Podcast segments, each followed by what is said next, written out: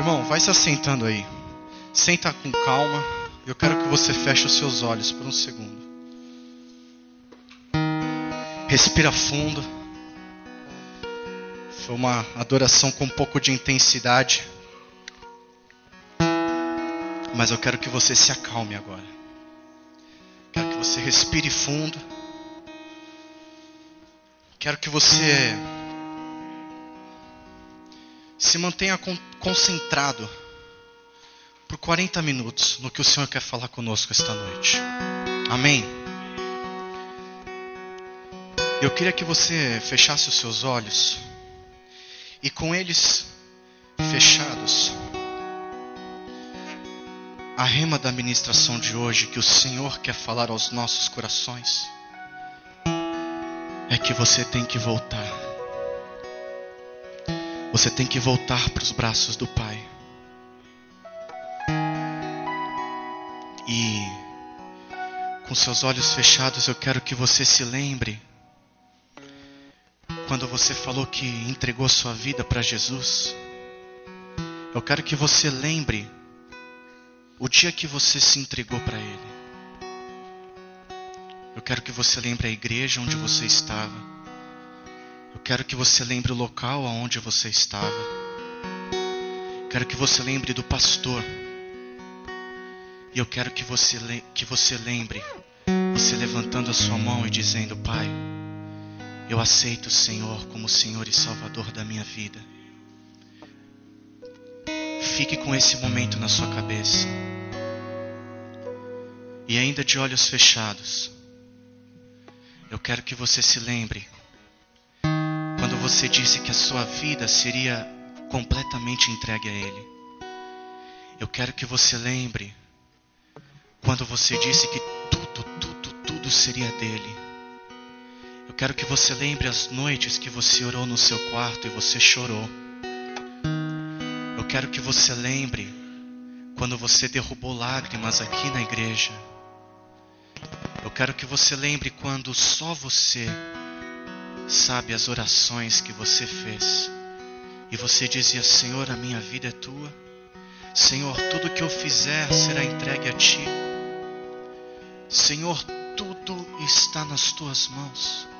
A minha vida está nas tuas mãos. E talvez nós não ouvimos resposta quando nós fizemos essa oração. Mas você quer saber o que o Senhor respondia quando você dizia isso, abra sua Bíblia no livro de Juízes, capítulo de número 6, versículo 18.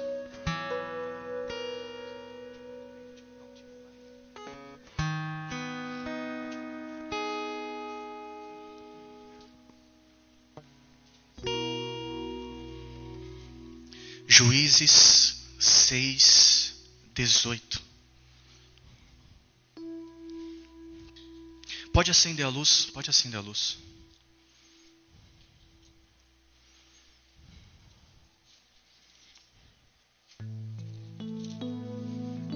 Seis dezoito.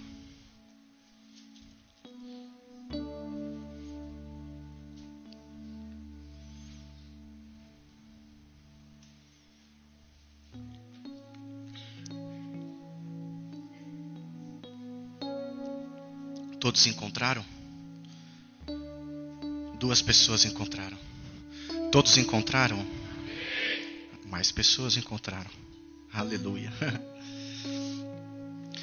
Quando eu e você estávamos no nosso quarto, orando e chorando, quantos sabem o que é isso, irmão?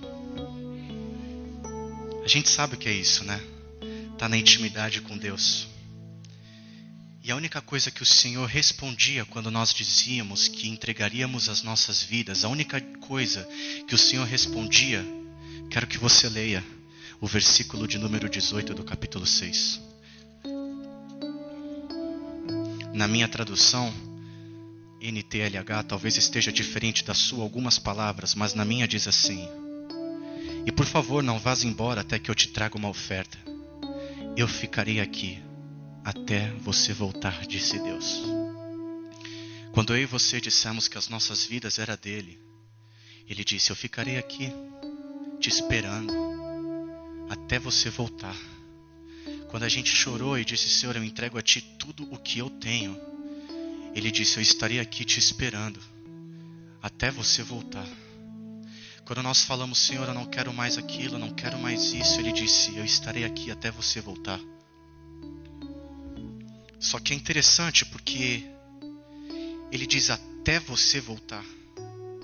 Então nós entendemos que nós fomos até algum lugar. Neste caso, ele diz a Gideão: Gideão, vá lá buscar a oferta que você quer me entregar. E eu ficarei aqui até você voltar, Gideão. Ele diz: Hudson, vai lá pegar a oferta que você quer me entregar. Eu ficarei aqui até você voltar. Felipe, vai pegar a oferta que você me disse. Eu ficarei aqui até você voltar. Deus Deus Pai dizendo que ficará aqui até você e eu voltarmos. A gente precisa ter consciência do que é isso, irmãos, porque isso é muito forte. E esse é o tema da minha pregação, até você voltar. O Senhor está dizendo: vá buscar a sua oferta, e eu, fiquei, eu, eu ficarei esperando até você voltar. Só que sabe o que tem acontecido nos dias de hoje, na nossa geração jovem? Nós temos saído para buscar oferta, mas nós não temos voltado. Porque ele disse: Eu ficarei até você voltar.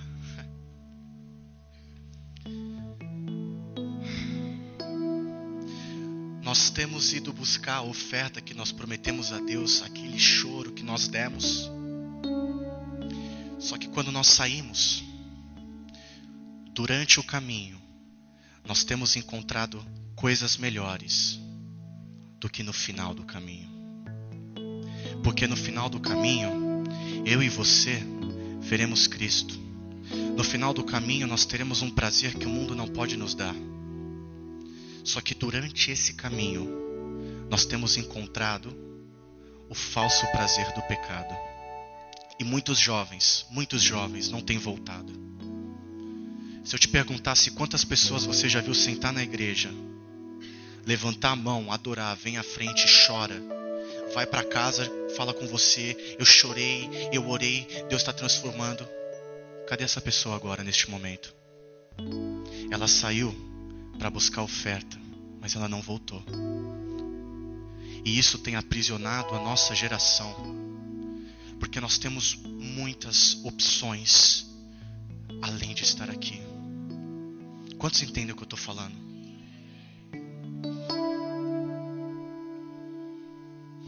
O que nós temos encontrado durante o caminho tem sido melhor do que o final. E a nossa função é nós despertarmos a atenção e entender que o que está no final do caminho é melhor do que nós estamos vendo durante. Infelizmente, meu irmão, eu e você não podemos enxergar o dia que o Senhor virá e nos abraçar. Nós só conseguimos enxergar passando aquela porta e o seu melhor amigo dizendo: O que, que você faz na igreja? Por que você vai lá?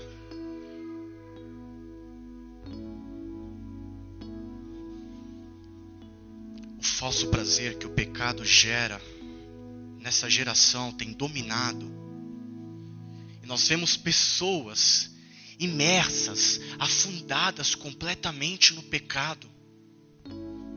Para que você vai na igreja, irmão? Para que você vai lá, velho? Para que você faz isso que você faz? Por que você não faz o que a gente faz? Por que você não vai e pega quem você quiser? Por que você não vai e vai em qualquer lugar que você quiser? Irmãos, eu quero dizer que isso é o pecado aprisionando a mente das pessoas elas não conseguem entender que a verdadeira liberdade está aqui neste lugar. Elas não conseguem entender que aqui você tem mais prazer do que qualquer casa que você possa frequentar. Aí no mesmo capítulo, eu quero que você, na minha Bíblia, vira uma folha no versículo 1. Se você está vindo pela primeira vez, eu quero dizer uma coisa: nós amamos a Bíblia neste lugar, nós vivemos a Bíblia e nós lemos a Bíblia. Então, se ler a Bíblia é um incômodo para você, eu peço só que você me escute, porque nós vamos lê-la. Amém? Versículo 1. o povo de Israel pecou contra Deus, o Senhor. E por isso ele deixou que o povo de Midian os dominasse durante sete anos. Os israelitas se escondiam dos midianitas em cavernas e em outros lugares seguros nas montanhas, porque os midianitas eram mais fortes do que eles. Versículo 3. Todas as vezes que os israelitas semeavam, os midianitas vinham com os amalequitas e os povos do deserto e os atacavam. Acampavam na terra e destruíam as suas colheitas até o sul, perto de Gaza. Não deixavam nada para os israelitas viverem, nem ao menos uma ovelha, uma vaca ou um jumento. Versículo 5. Chegavam com o seu gado e as suas barracas e eram tão numerosos como gafanhotos. Eles e os seus camelos eram tantos que nem dava para contar. Vinham para destruir a terra. E o último versículo de número 6: E o povo de Israel não podia com eles. Então os israelitas pediram socorro a Deus, o Senhor. E é isso que nós vemos, irmão. Preste atenção aqui. A palavra diz que o povo pecou contra Deus. E eles se escondiam do povo que vinha oprimir eles, do povo que vinha lutar contra eles. E hoje nós preferimos nos esconder do que assumir autoridade sobre as nossas dificuldades. Quantos aqui têm dificuldades? Eu tenho as minhas, irmão. Mas muitas vezes o que eu e você, nós temos feito é nos escondermos porque as nossas dificuldades nos abraçam quando nós estamos sozinhos, não aqui. E quando nós nos deparamos com essas dificuldades, nós preferimos nos esconder do que nós tomarmos uma posição de autoridade. Enquanto eu e você não tomarmos uma posição, enquanto eu e você não nos posicionarmos, isso que você está recebendo aqui agora será roubado pelo nosso adversário ele está dizendo que eles se escondiam e os israelitas semeavam. O povo de Deus semeava. O povo de Deus plantava semente. Está sendo plantada uma semente aqui no seu coração. A palavra de Deus está sendo levada a você. Você está recebendo a presença de Deus agora, neste exato momento. E é isso que ele está falando. O povo se encontrava na mesma condição. Eles recebiam a palavra. Só que o povo vinha e não deixava nada para eles, levava tudo. E quando você passar aquela porta, meu irmão, situações nos encontrarão em que vai, vai querer levar tudo de você. As dificuldades, as barreiras, elas vão vir. E se nós não tomarmos um posicionamento, será roubado de nós.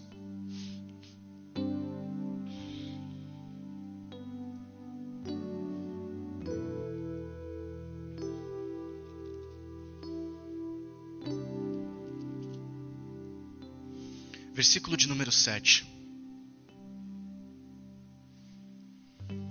Quando eles oraram ao Senhor por causa dos midianitas, ele mandou um profeta que lhes disse: Assim diz o Senhor, o assim diz o Senhor, o Deus de Israel. Eu tirei vocês da escravidão do Egito, eu os livrei dos egípcios e dos que lutaram contra você aqui nesta terra, expulsei os seus inimigos e dei a vocês a terra deles. Eu disse que sou o Senhor, o Deus de vocês, e que vocês não deviam adorar os deuses dos amorreus que viviam nesta terra, mas vocês não quiseram me ouvir. Pare aí. Nós temos encontrado dificuldades e barreiras, porque nós somos jovens, irmão, e até os mais velhos encontram dificuldades. Mas sabe por quê?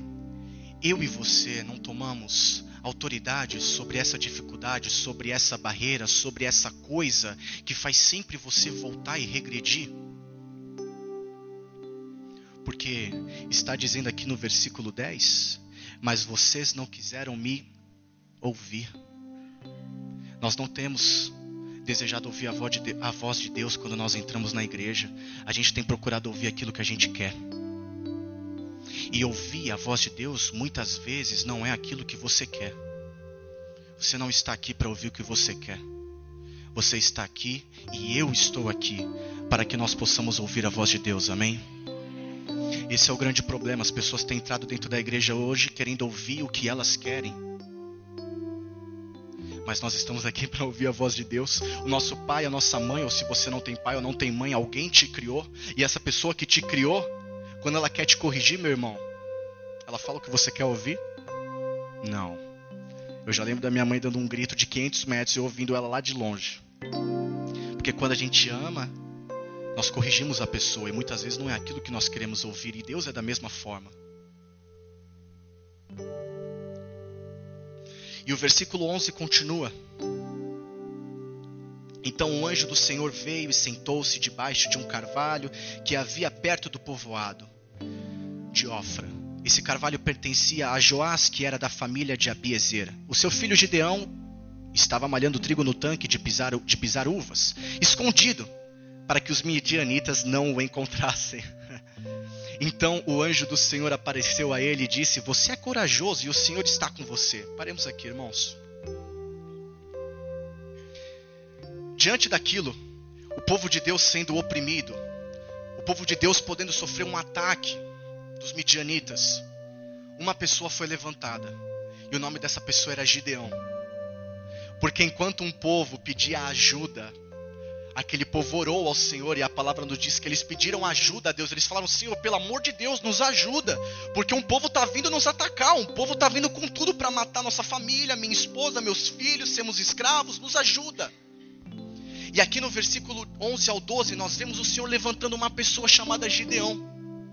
E meu irmão, deixa eu te falar uma coisa. Gideão, ele não estava aqui no LPE, ele não estava na sua igreja, ele, ele, não era evangelista, ele não era missionário, ele não era pastor, ele não, ele não era nada, meu irmão. Tá dizendo a, a palavra do Senhor nos diz que ele estava malhando trigo no tanque, escondido. Escondido. Sabe por que você está escondido até hoje, meu irmão? Para que você não perca a batalha. Porque o nosso Deus não é um Deus perdedor. O nosso Deus, quando Ele te enviar, Ele vai te enviar para a vitória. Quando o Senhor te usar, Ele vai usar para que você vença. O nosso Deus não é um Deus de perda, o nosso Deus é um Deus vitorioso.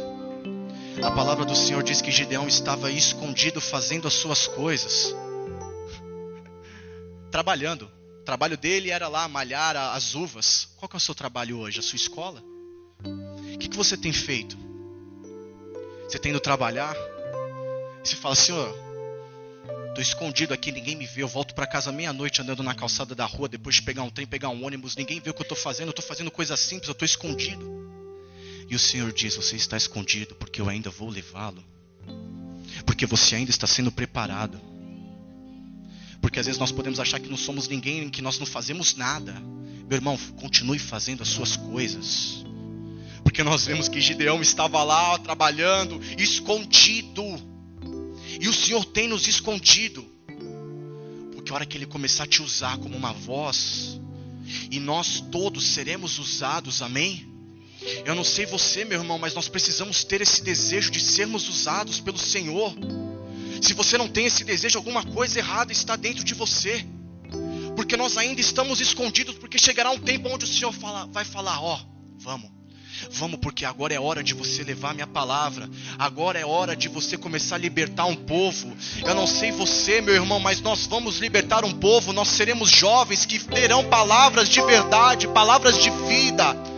Mas se nós ainda estamos escondidos na, na, na, sei lá, terceira B, na terceira A, ou se você ainda está escondido na sua universidade, ou se você está escondido na sua escola, escondido no seu trabalho, que você fala, Senhor, meu trabalho não tem nada a ver, Senhor, na minha casa lá não tem nada a ver, eu estou escondido aqui nesse fim de mundo. Deixa eu te falar uma coisa: não existe fim de mundo para o Senhor. Ele entra dentro da tua casa e ele enxerga você, ele entra dentro da sua família e ele usa você. Então, se nós ainda estamos escondidos, é porque o melhor ainda está por vir, meu irmão. Aleluia. Aleluia. Aleluia, Deus. Gideão foi a voz daquela geração, apesar de estar escondido. Gideão ainda ouviu que era corajoso. E você estar escondido não significa que você é covarde. Continue fazendo as suas coisas, porque você não é um covarde, você é um corajoso. Continue trabalhando no seu lugar, onde é 60 metros quadrados, meu irmão, porque você é corajoso dentro daquele lugar. Continue na sua escola, jovem, porque você é corajoso dentro daquele lugar. Hum. Nós estamos aguardando a hora certa para atacar, meu irmão. Enquanto um povo diz que o Brasil não tem mais solução enquanto nós vemos a corrupção lá fora, eu quero dizer uma coisa: eu e você, a gente é uma bomba, e nós só estamos esperando a hora certa para atacar, meu irmão. Vamos continuar a ler a Bíblia, porque é ela que nos revela a palavra de Deus. Versículo de número 13 diz: Gideão respondeu: Se o Senhor Deus está com o nosso povo, por que está acontecendo tudo isso com a gente? Onde estão aquelas coisas maravilhosas que os nossos antepassados nos contaram que o Senhor costumava fazer quando nos trouxe do Egito? Ele nos abandonou e nos entregou aos midianitas. Meu irmão, o Senhor estava falando para Gideão: Gideão, vamos lá, meu irmão, você vai libertar os caras. Agora é com você, vamos aí, você é forte, você é corajoso, você estava fazendo suas coisas, agora eu vou te chamar. Aí Gideão fala assim: Me chamar, Senhor? Olha o que está acontecendo na minha vida. Como assim me chamar? Cadê aquelas coisas maravilhosas que você fazia no tempo dos meus pais? Em outras palavras, dizendo: Cadê aquelas coisas maravilhosas que você fazia? Gideão dizendo isso, questionando o Senhor. Mas amados, a Bíblia diz que Gideão fala dessa maneira: Senhor, cadê as coisas maravilhosas que você fazia com os nossos antepassados quando você os guiou pelo Egito? E nós sabemos que o povo foi guiado por 40 anos. Preste atenção, dos nossos antepassados, Gideão não tinha entendido uma coisa: que o Senhor tinha um chamado para ele. Enquanto você entra dentro da igreja porque o seu pai te chamou, você olhar para o Deus do seu pai, você não entenderá qual é o seu Deus e o que ele quer mostrar para você. Se você está aqui porque a sua mãe te chamou, se você está aqui porque o seu pai te chamou, se você está aqui porque o seu noivo te chamou, se você está aqui porque a sua noiva te chamou, se você está aqui porque o seu irmão te chamou, você está adorando o Deus do seu irmão e que nessa noite a sua mente abra para você entender que o Senhor te chamou e que o Senhor quer revelar algo, porque senão, meu irmão, nós seremos igual Gedeão, o Senhor quer te usar e você vai ficar falando, Senhor, mas cadê a coisa que você faz lá na na vida do cara que está falando aqui em cima. O cara que está falando aqui em cima não tem nada de diferente de vocês, meu irmão. Isso aqui é só para vocês poderem me enxergar, meu parceiro, porque eu estou sentado do lado dessa cadeira de vocês. Só que nós não podemos ficar questionando o Senhor, nós não podemos ficar falando, Senhor, cadê as coisas que você fez dos nossos antepassados? A partir do momento que eu e você falamos, Senhor, eu me disponho e peço que o Senhor revele a tua vontade para nosso povo, para nossa geração, então certamente nós não vamos ficar mais questionando a Ele. Nós não precisamos mais questionar para vir para a igreja.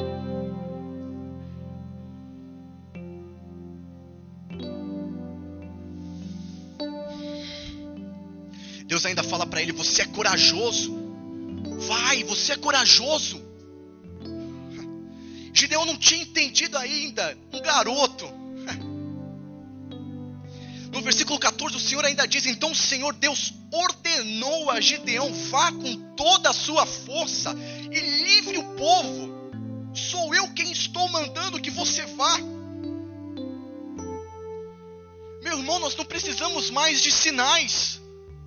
Você não precisa de um porquê para vir na igreja. Sabe, criança? Vamos na igreja, por quê? Vamos ver a palavra, por quê?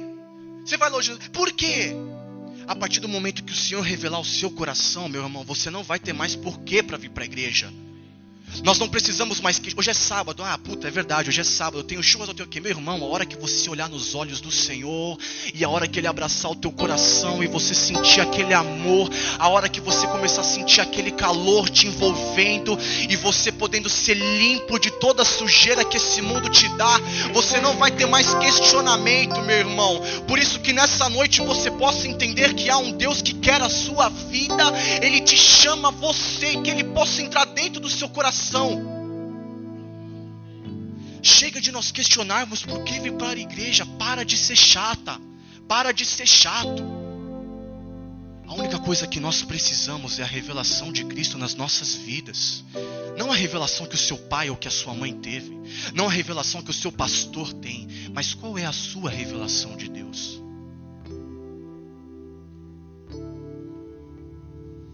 Diz: O Senhor ordenou a Gideão que ele fosse e falasse. Deixa eu te contar uma coisa, vem aqui comigo. Você falar de Deus para as outras pessoas lá fora não é um chamado, é um mandamento. Eu e você manifestarmos a presença de Deus lá fora não é o meu chamado, é uma ordem. Aquela garota lá da tua escola, bonitinha, É uma ordem você falar para ela quem é Deus. Ó Deus falando. É uma ordem, não é um chamado.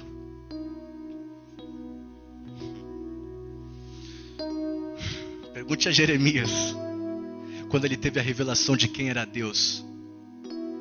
Pergunte para aquele garoto. Disse para uma cidade inteira que era para eles se entregarem como escravos, porque assim eles viveriam. Sabe o que a cidade fez? Quase matou ele.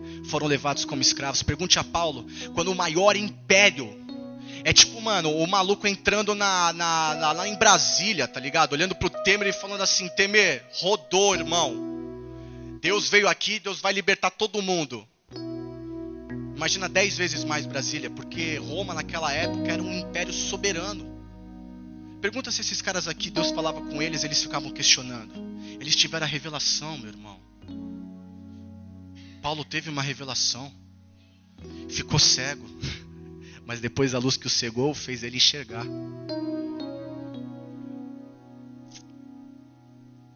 Quero que você vá comigo no, no capítulo de número 7, logo após.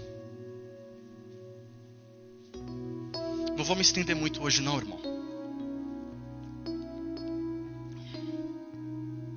Primeiro versículo.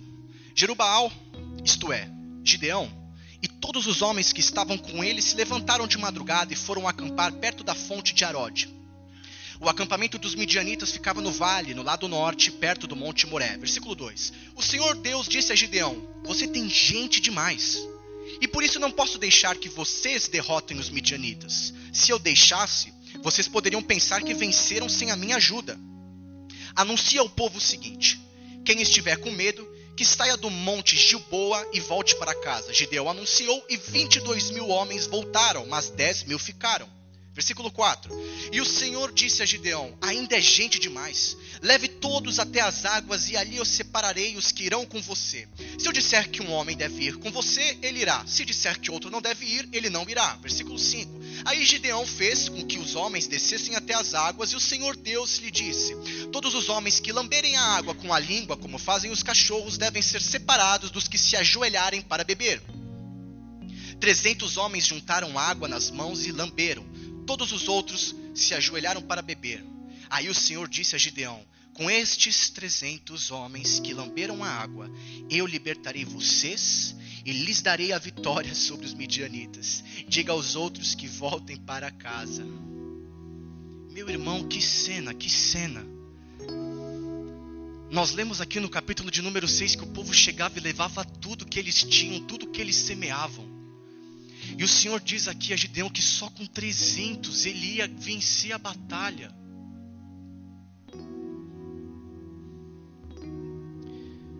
Meu irmão, nós somos, nós somos chamados para libertar as pessoas. Esse é o teu chamado. Que você possa libertar as pessoas. Mas para libertar é preciso lutar. Você sabe que você tem que lutar para você estar tá sentado nessa cadeira aqui? Quantos entendem o que eu estou falando, meu irmão? Quantos sabem que você tem que lutar para perseverar na presença de Deus? Hum, quantas coisas vêm na nossa cabeça, na minha e na tua, e você fala: Não, não vou, eu vou ficar firme, eu vou perseverar. Quantos convites eu e você tivemos para não estar aqui hoje? Mas nós lutamos, porque para você libertar outros, você primeiro tem que libertar você, tem que lutar por você. Se você não luta nem por você, como é que você quer lutar por outros? Como é que eu e você seremos uma geração que vamos libertar uns outros se nós mesmos não somos libertos, irmão? Pelo amor de Deus, que você não seja um jovem que esquenta a cadeira. Você não foi chamado para esquentar a cadeira. Você foi chamado para lutar pelas outras pessoas que não têm força para lutarem por elas. E que você liberte a mente delas. Que você mostre a elas que há um Deus misericordioso, bondoso, gracioso, que nos lava de todo pecado, que não nos acusa. E para isso, para lutar, nós precisamos de outras pessoas. Ninguém luta sozinho. Ninguém luta sozinho.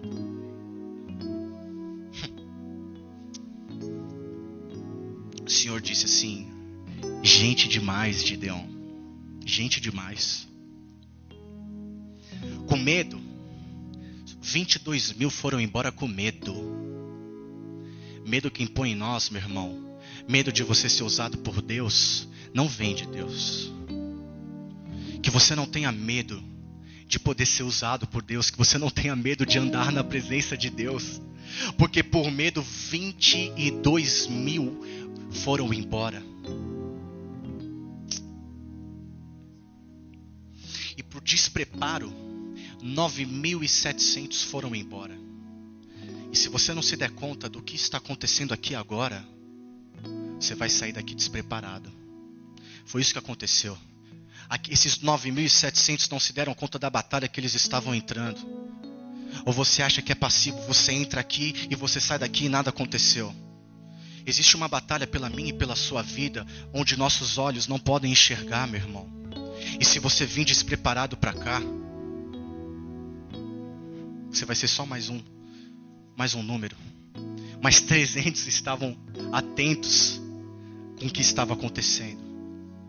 E o Senhor disse: Gideão, será com esses 300 que você vai. Preste atenção. Ele falou: Gideão, leve-os para as águas, porque ali eu separarei. Eu, o Senhor, separarei quem vai andar com você. Está perdendo amigo? Saiu gente da tua igreja? É porque o Senhor está fazendo assim, ó. Eu vou separar. Eu vou separar quem vai andar com você. Eu vou separar quem realmente não tem medo. Eu vou separar aqueles que vêm aqui e estão despreparados, eu vou tirar. Eu vou deixar só os verdadeiros que estão do seu lado, porque número não significa que eles estão com você. Eu separarei. Se o Senhor disser que ele deve ir, você vai com ele. Se o Senhor disser que essa pessoa não vai com você, ela não irá com você. Quantos entendem o que eu estou falando?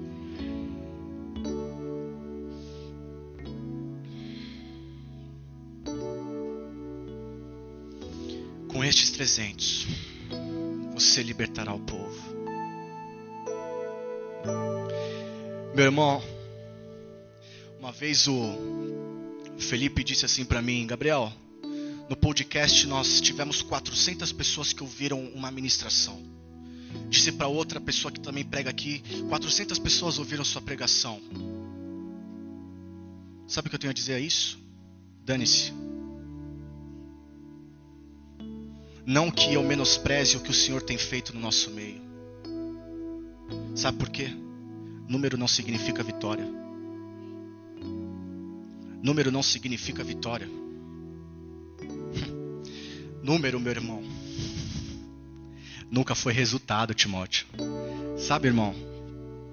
Número, a gente pode ter métodos para encher. A gente pode ter formas de encher. Eu posso chamar aqui aquele cara que você gosta de ouvir no YouTube e ele encher esse lugar, meu irmão. Eu posso chamar a pessoa para que encha aí a cadeira do seu lado. É isso que te impressiona? Você vê isso aqui cheio? É isso que vai me impressionar 400 pessoas que ouviram. Porque nós temos hoje buscado fórmula para encher templo. Nós temos feito conferência com pretexto de ganhar dinheiro. E nós achamos que número é resultado.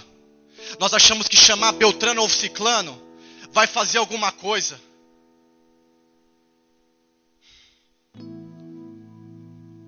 Meu irmão, se 400 ou 4 pessoas ouvirem, eu vou servir o meu Deus da mesma forma.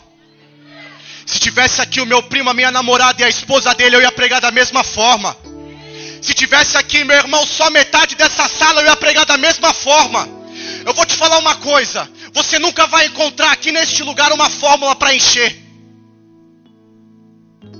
Você nunca vai ver, neste lugar onde você está aqui agora, um método para que essas cadeiras possam estar cheias. Porque pessoas entram aqui querendo ouvir e elas não ouvem o que elas querem, então elas não sentam a bunda na cadeira para ouvir o que o Senhor está falando. Se você acha que sou eu o homem carnal, ai de mim, porque nem eu sei o que eu estou falando.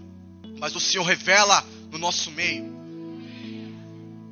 Nós não vamos viver de fórmula para encher cadeira. Se você está aqui hoje, é porque o Senhor te chamou se você está aqui hoje, meu irmão, por mais que esteja aquela fileira vazia, aqui vazio, é porque o Senhor está te escondendo e Ele vai te dizer que chegará o tempo aonde você libertará um povo. Eu não eu não quero saber quantas pessoas vão entrar. Eu não quero saber quantas pessoas estão na equipe LPE. Eu não quero saber quantas pessoas estão tocando no louvor. Se tem guitarra, tem guitarra. Se tem baterista, não tem baterista. Quantas vezes nós tocamos só com violão, meu irmão? Só Deus sabe. Mas Ele sabe de uma coisa também: que o nosso coração está firme nele. É isso que Ele sabe, mano. Que palhaçada é essa? Quer encher igreja? Número não é vitória. Quantidade não é qualidade. Nada contra, meu amado. Nada contra templos. Isso é maravilhoso. Mas vocês entenderam o que Deus quer falar ao nosso coração, amém?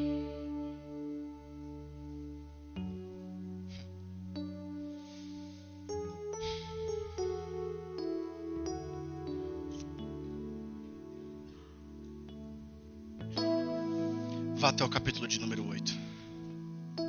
Esse é o último capítulo que nós vamos ler.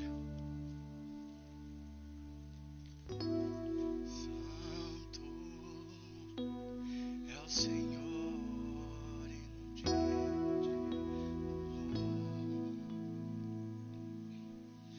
na cidade de nosso Deus do Santo. Versículo 23. Gideão respondeu: Eu não serei governador de vocês, e meu filho também não. O Senhor Deus é quem será o governador de vocês. E continuou: Mas vou fazer um pedido. Cada um me dê dois brincos que tirou dos vencidos. Os medianitas usavam argolas de ouro nas orelhas porque eram gente do deserto. 25. Os homens de Gideão responderam: Nós os daremos com prazer a você. Então estenderam uma capa e cada um pôs nela os brincos que tinha tomado dos midianitas. Os brincos de ouro que Gideão pediu pesaram quase 30 quilos. Isso fora os enfeites, os colares e as roupas de púrpura que os chefes de Midian usavam. E sem contar também os enfeites que estavam no pescoço dos seus camelos. Versículo 27. Com o ouro Gideão fez um ídolo e o colocou em Ofra, a sua cidade. Então todos os israelitas abandonaram a Deus e iam lá para adorar o ídolo. E isso foi uma armadilha para Gideão e a sua gente. Versículo 33. Depois que Gideão morreu, o povo de Israel abandonou a Deus novamente e adorou os deuses dos cananeus. Eles adotaram Baal Berite como seu deus. Versículo 34: Não serviram por muito tempo ao Senhor Deus que os havia livrado de todos os inimigos que viviam ao redor deles, e também não foram agradecidos à família de Gideão por tudo de bom que ele havia feito para o povo de Israel. Cara, que cenário! Deixa eu te explicar. O Senhor usou os 300, os 300 venceram a batalha. Eles tomaram posse da terra deles, estavam em segurança. Amém? Todos entenderam? Gideão volta, volta para a cidade com os 300. E aí o povo diz assim para ele: Gideão, governa, governa o nosso povo. Você venceu a batalha, nos governa. Seja o nosso governador. E Gideão, o que, que ele diz? Não serei o governador de vocês, nem meu filho. O Senhor será o governador de vocês. Amém? Um passo certo. Mas presta atenção. Ele disse: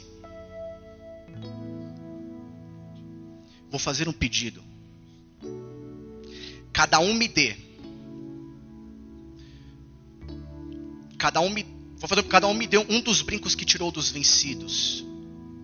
Os midianitas usavam argolas de ouro, diga ouro. Ouro. E a palavra diz que Gideão, com essa brincadeira, ele arrecadou 30 quilos de ouro. Sabe o que ele fez com o ouro? Construiu um ídolo. E colocou lá. Um ídolo de ouro. Eu queria que você imaginasse isso aqui: um ídolo de ouro. E o povo começou a adorar o ídolo. Sabe o que me assusta nessa história, meu primo? Que roubou Gideão não foi o número, porque o povo pediu: Gideão nos governe. O que roubou Gideão e o que governou sobre Gideão foi o lucro da guerra. A igreja tem vencido as batalhas e os líderes têm sido governados pelo lucro.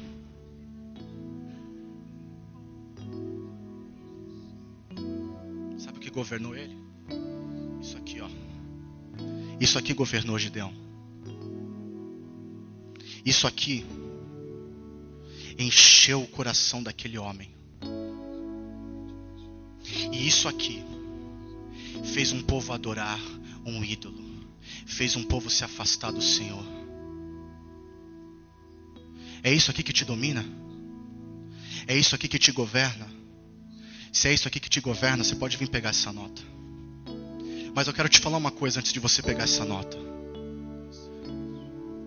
Gideão teve 70 filhos, diga 70. 70. Segundo a Bíblia, ele tinha muitas mulheres e por isso ele teve 70 filhos. Sabe o que aconteceu? Por Gideão ter feito um ídolo e o povo ter adorado esse ídolo, um filho dele, se você olhar na sua Bíblia, o capítulo de número 9, o título vai ser Abimeleque. Sabe o que Abimeleque fez? Subiu no monte e matou 70. Ele matou os 70 irmãos. Por causa de uma adoração. Se é isso que te governa, você pega e levanta, mas a palavra está lançada. E eu digo mais: essa nota vai ficar aqui até eu fechar aquela porta.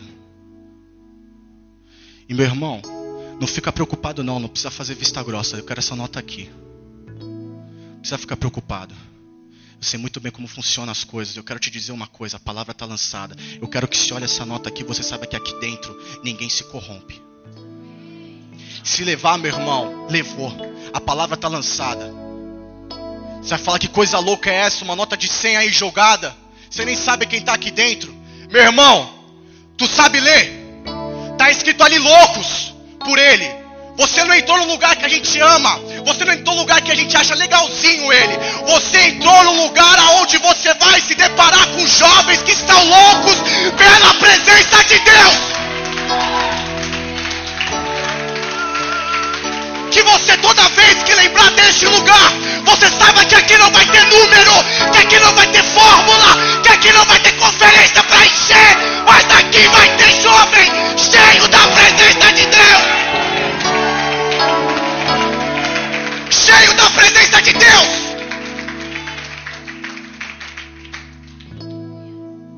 Que você olhe, porque a pregação não vai acabar quando esse microfone desligar.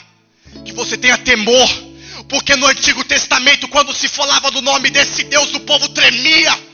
Quando se falava no nome desse Deus, as, os montes tremiam do nome desse Senhor.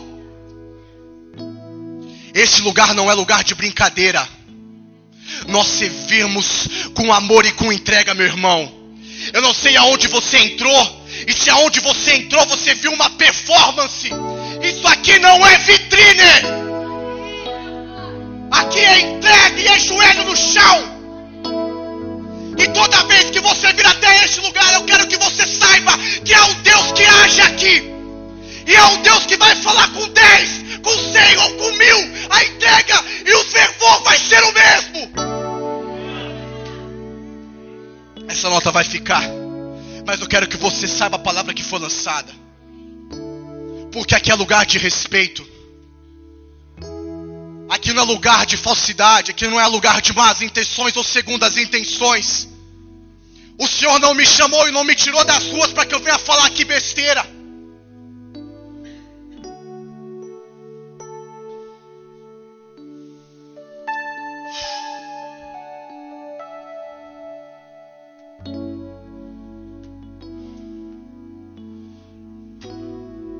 Não importa como nós vamos começar.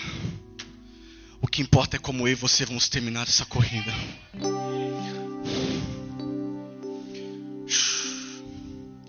Senhor quer que você volte, meu irmão. O Senhor quer que você volte.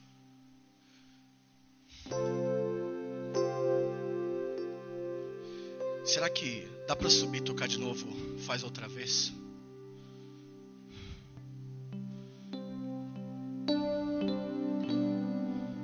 Se você tem filho, pai, mãe, eu só peço que não deixe que o seu filho toque nessa nota. Essa nota vai ficar aqui até eu fechar a porta que eu vou fechar essa igreja aqui. Você tenha temor.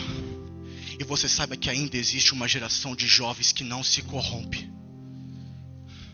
Que você saiba que ainda existem jovens que verdadeiramente amam a palavra, que verdadeiramente acreditam que o Senhor ainda age nos dias de hoje temos falhas? Temos. Erramos? Erramos. Mas o Senhor levanta o justo por mais que ele caia. O Senhor levanta, por mais que até os jovens se cansam, mas o Senhor é a nossa força. Por isso, se você caiu ou se você errou, eu quero te dizer que o Senhor nos levanta e o Senhor tem escondido nós porque nós estamos esperando a hora certa do ataque. E eu vou te falar uma coisa, meu irmão. Eu saí lá do Tatuapé, na Zona Leste. O Senhor me chamou para Barueri para dizer que eu e você, nós vamos contagiar essa cidade. Nós vamos contagiar Osasco, Carapicuíba, Barueri. E nós vamos dizer uma coisa: que o Senhor é o Deus deste lugar.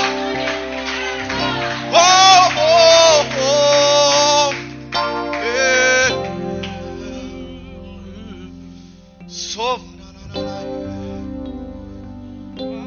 O Senhor tem nos guardado, meu irmão. Isso aqui é para você, ó. Sabe o que eu já ouvi, amado? Alphaville, mano. Igreja de playboy, velho. Só vai boy.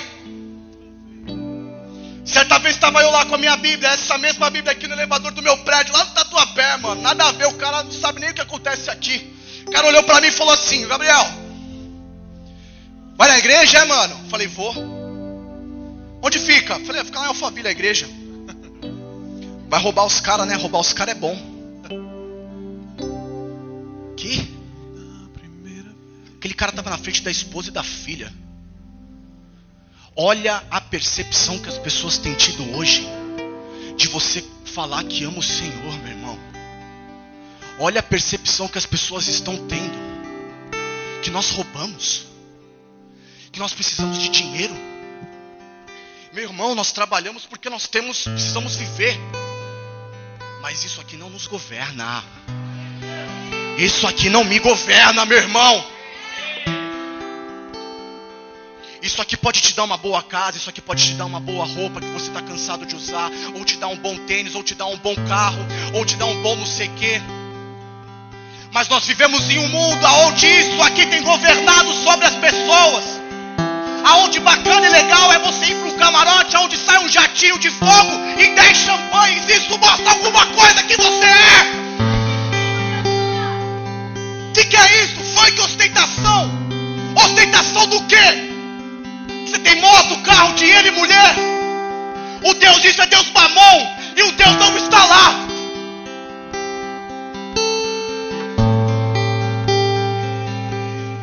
O que, que prega isso? Para ser completo, que para ser íntegro nós temos que ter carro, dinheiro e mulher. Essa nota vai ficar aqui, meu irmão, para que o nosso coração se encha de temor do Deus que nós servimos.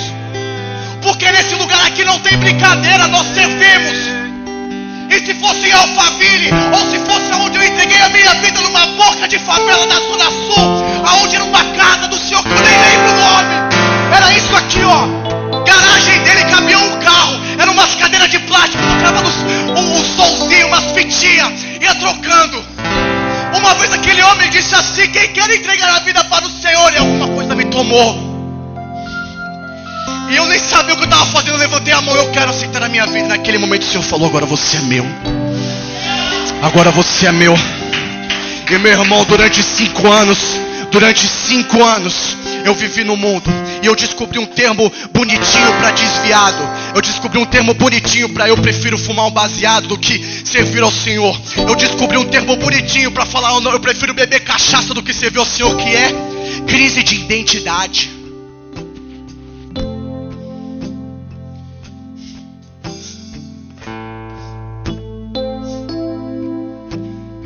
Cinco anos nas ruas.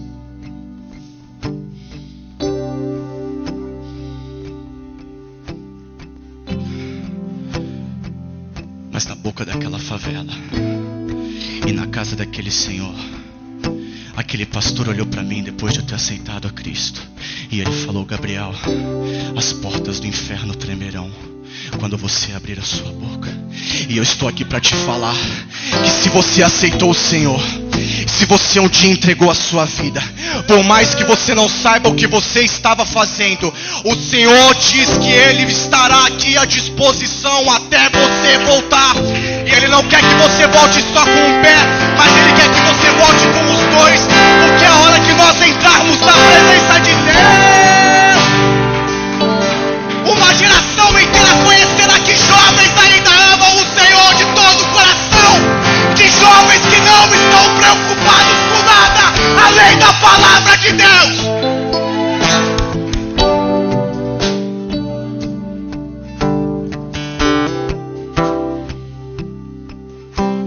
E eu me lembro no primeiro dia que eu passei aquela porta.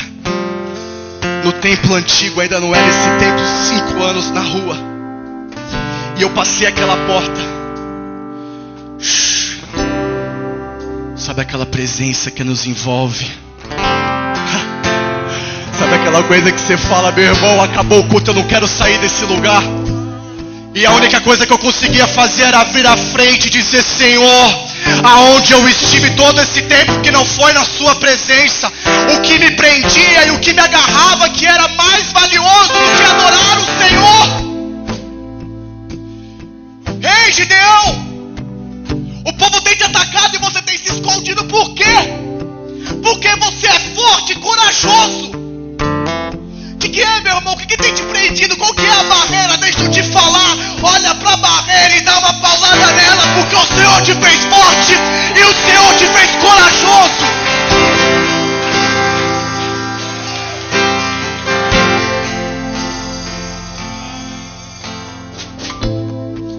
Se você é um jovem, meu irmão, se você está aqui dentro e você quer ser essa pessoa forte, corajosa, coloque-se de pé, todos. Coloque-se de pé todos, porque nós vamos adorar. Senhor, por favor, Pai, nós entregamos as nossas vidas a Ti. Eu quero fazer uma pergunta antes. Eu quero fazer uma pergunta antes. Alguém aqui não entregou a vida para o Senhor? E você ouviu essa mensagem e você gostaria de declarar que Ele é o seu Senhor e o seu Salvador? Se existe alguém aqui dentro hoje, eu quero dizer que o Senhor te ama, eu quero dizer que o Senhor te chama, e eu quero dizer que o Senhor o levará para que você liberte outras pessoas.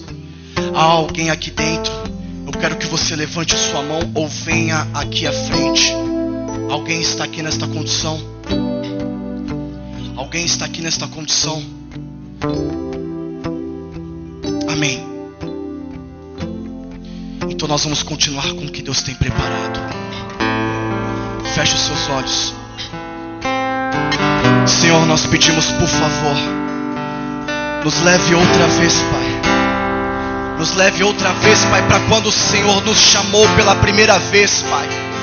Traga à nossa memória, Senhor, os dias em que nós chorávamos, Senhor, pela tua presença.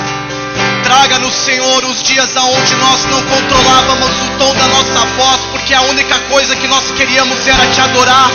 Senhor, traga aos nossos corações aquela vez que nós entendemos que não importa o que aconteceu, que não importa o que não importa o quanto nós erramos, o Senhor morreu naquela cruz por nós, o Senhor se entregou naquela cruz por nós, e eu tenho certeza de que quando o Senhor estava lá, o Senhor enxergou o dia de hoje, e o Senhor disse: vai valer a pena me entregar por aqueles jovens, vai valer a pena eu morrer.